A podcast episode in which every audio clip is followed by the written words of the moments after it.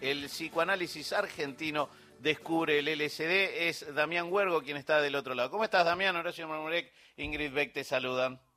Hola Horacio, hola Ingrid, buen día. ¿Todo bien por acá? Todo bien. Bueno, este libro habla de eh, el LSD que ha tenido una relación con la Argentina y sobre todo en términos de algo que también nos distingue en el resto del mundo, que es el psicoanálisis. Sí, eh, tiene una, es una de las particularidades de, del LSD en la Argentina, pero no, no aconteció solo en Argentina. Eh, Argentina fue, fue, fue protagonista en, en, los 50, 60 en la, en la incursión de tratamientos eh, terapéuticos. En este momento todavía no se hablaba tanto de psicoanálisis.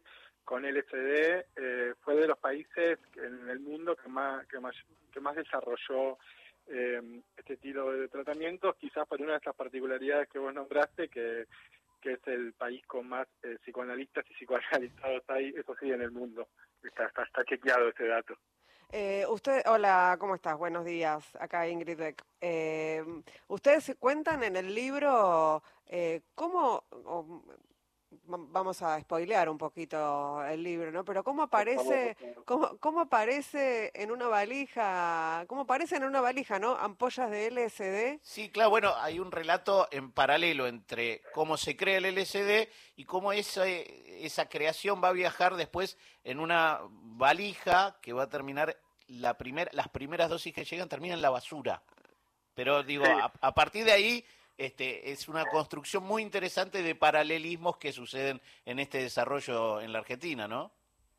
Sí, para poner un poquito en situación, el, el LSD lo descubre Hoffman en, en el 38 y después medio Albert Hoffman, un, un químico suizo, y después y, pausó un poco la investigación y a fines de los 40, 50 la empiezan a retomar. El descubrimiento lo hacen en el laboratorio Sandoz, que, actualmente es parte del laboratorio Novartis, que, que, hay en cualquier cajita de, de algún eh, remedio o antibiótico que tomemos figuras como estos monstruos eh, de la industria farmacológica.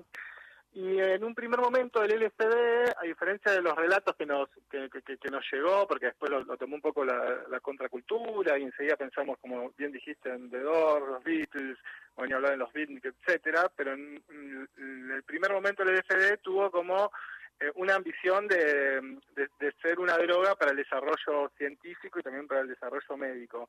Entonces lo que se hacía desde Sandoz era enviar eh, valijas con ampollas de LSD a diferentes partes del mundo, siguiendo un protocolo de, pedido y de cuidado, para que puedan hacer experimentos. Y, y Argentina fue uno de esos países donde más desarrollo hubo, que, mm, bueno, hay un, un psicólogo, un, eh, un psiquiatra en su momento muy, famoso, que era Alberto de la, de la Ferro, que era el psicólogo de Frondizi a ese nivel, incluso Frondizi lo ha llevado a, a comitivas de viajes internacionales como a Japón, etcétera que, que bueno, fue uno de los, de los precursores y tiene la particularidad de que esta primer valija que llegó a la Argentina, acá vale y despoleo me parece, terminó en el basural de retiro. Mm. Entonces, metafóricamente es como una historia que en nuestro país nació enterrada.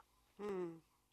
Eh, y entonces, siguiendo un poquito con esta historia eh, y con la idea de que el LSD no era solo para uso recreativo o no fue pensado para uso recreativo, sino para uso científico, acá se empezó, a- hubo algunos personajes importantes de la cultura, de la intelectualidad y del psicoanálisis argentino que empezaron a experimentar con LSD consigo mismos y con pacientes también, ¿no? Sí, total. Después de, este primer psicólogo hay como, bueno, como, como, aparece la figura emblemática de, de Pichon Rivière, que, que, que creo que es como de los nombres de, de divulgación de, de la psicología del psicoanálisis eh, más populares de nuestro país. Y había un grupo dentro de, de- de sus discípulos formado por, por Rebe Álvarez de Toledo, un- un- una mujer bestial, eh, tanto para su época como ahora, bestial en el buen sentido, eh, de, de lo que pudo mover eh, en, en su entorno, eh, Francisco Pérez Morales, eh, que es el hijo de, de Fernando Pérez Morales, de la librería, el, el padre, mejor dicho, de, de la librería Notampuán, que quizás algunos oyentes lo conocen Sí. Y Alberto Fontana, que, que era otro de, de este tridente. Y mm, lo que ellos hacen es, en este primer momento, eh, apropiarse del LSD en el sentido de, bueno, esto es una droga que nos va a ayudar a tratamientos grupales e individuales eh, para, acelerar procesos de regresión, para reproducir psicosis, y lo, llevan al ámbito tanto experimental terapéutico como también a, sus consultorios y a sus clínicas. Y por estas clínicas, como, como, como decías Ingrid, empezó a pasar todo el universo pre-italiano, pre-instituto de Itela de, Buenos Aires. Alberto Fontana tenía una frase muy popular que, decía que era el que no pasó por el Instituto de Itela y el que no pasó por, por nuestra clínica no, no pisó Buenos Aires. Y por ahí pasó Norma Leandro, eh, no sé, Pacurondo, Mario Trejo, Jetrick, el grupo Stivel, y, todo, no, ni hablar los neofigurativos, neofigura, uf, figurativos, figurativos, ahí está, salió. Eh, y, bueno, todo lo que era el ambiente cultural, artístico de los 50, 60 pasaba por estas clínicas. Esto que cuentan acá es en el libro Viva la Pepa, el psicoanálisis argentino descubre el LSD, es sin duda alguna una, una muestra de lo que fue la Argentina de aquel momento, una Argentina que también llega hasta Onganía y ahí cambia un poco las circunstancias. Ustedes hacen un recorrido muy pormenorizado de también casos que, que hubo dentro del tratamiento de, digamos, de lo que sería la clínica psicológica y que me imagino que ahí habrán podido acceder a, mucho archivo de, sesión o, por lo menos de comentario. Sí, el, libro, como toda investigación, tiene, unos problemas de base, este tenía sus propias singularidades, eh, entre ellas que la mayoría de los protagonistas eh, ya habían fallecido o los que estaban en, segunda o tercera generación o en, en anillos de referencia ya estaban muy grandes, ni hablar después de una pandemia eh, y, ni hablar también de, vidas agitadas. Eh, entonces, al principio fue como muy muy dificultoso empezar a, dar con estos testimonios y una vez que empezamos a dar y que se empezó a abrir el panorama, también había algo de, del código ético de, aquellos que están muy vinculados al psicoanálisis de, guardar silencio. Entonces, todo lo que es historias clínicas, relatos eh, más documentados y eso lo pudimos ir sacando de algunos archivos hasta el momento para nada revisados que había en la Asociación Psicoanalítica Argentina y después en testimonios eh, ya de segundas fuentes de pacientes que en ese momento tenían, no sé, eh, eh, eran sub 30.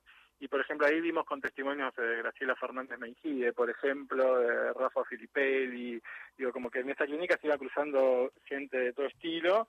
Em, y sí, fuimos encontrando testimonios muy variados, con experiencias muy positivas por un lado y también con algunas eh, experiencias negativas que en, esos casos lo nombraron, pero nos sugirieron que, guardemos el off, así que, muchas de esas experiencias no las incluimos. Está muy bien. Viva la Pepa, el psicoanálisis argentino. Descubre el LSD, Damián Huergo y Fernando Krap. Eh, editó Ariel junto a la gente de Notampuan, un hermoso trabajo eh, de esa Argentina que eh, hay veces no entendemos bien cómo, cómo existía y cómo eh, era y que nos hizo lo que, lo que somos y fuimos, ¿no?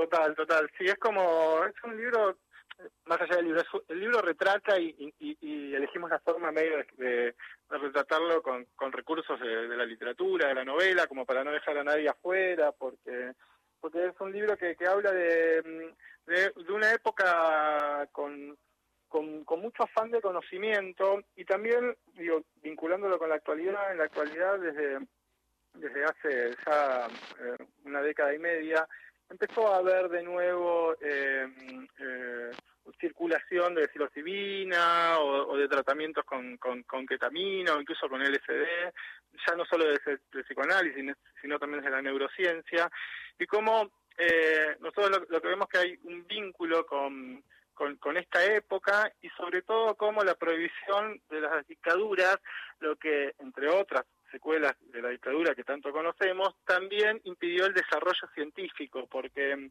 esto, nosotros decimos que es una historia contra contracultural del LSD. Nosotros trabajamos sobre cómo la ciencia trabajó con una droga eh, y cómo el contexto social y político terminó prohibiendo eh, eh, este desarrollo y se perdieron 50 años de investigación para algo que es fundamental. No sé, por ejemplo, hoy se están haciendo tratamientos con pacientes oncológicos eh, para tratar la depresión, la angustia, incluso para tratar casos de esquizofrenia también. Y bueno, como, como bien sabemos, 50 años en el, en el estudio de, una droga o en, o, en, el desarrollo científico no, no son en vano tampoco. Damián, te agradezco este ratito con nosotros. Bueno, muchas gracias, Horacio Ingrid. Que tengan buen día. Buen gracias. día. Viva la Pepa, el psicoanálisis argentino. Descubre el SD Damián Huergo, Fernando Krapp. Tengo que cambiar de analista. WhatsApp de oyentes. WhatsApp nacional. 11 3 870 7485. Final de Copa de la Liga. Se escucha en todo el país por Nacional. Este sábado a las 20:45 desde Santiago del Estero, Rosario Central Platense. Para el relato de Damián Zárate y los comentarios de Santiago Lucía. Fútbol Pasión Nacional. La final de la Copa de la Liga se vive por Radio Nacional. ¿Buscas un lugar donde estacionar en el microcentro? Déjanos tu auto. Lo recibiremos bajo las más estrictas normas de seguridad sanitarias. Cuidarte y cuidarnos es la prioridad. Estacioná en el garage más seguro del microcentro, Avenida Corrientes 677, a metros de la calle Florida, sobre el lado izquierdo de la avenida. 144, la línea gratuita de contención, información y asesoramiento para mujeres en situación de violencia en sus diferentes formas. 144, en todo el país, los 365 días del año. En toda la Argentina, Radio Nacional. Para estar bien informados, ahí vamos, por Nacional la radio pública.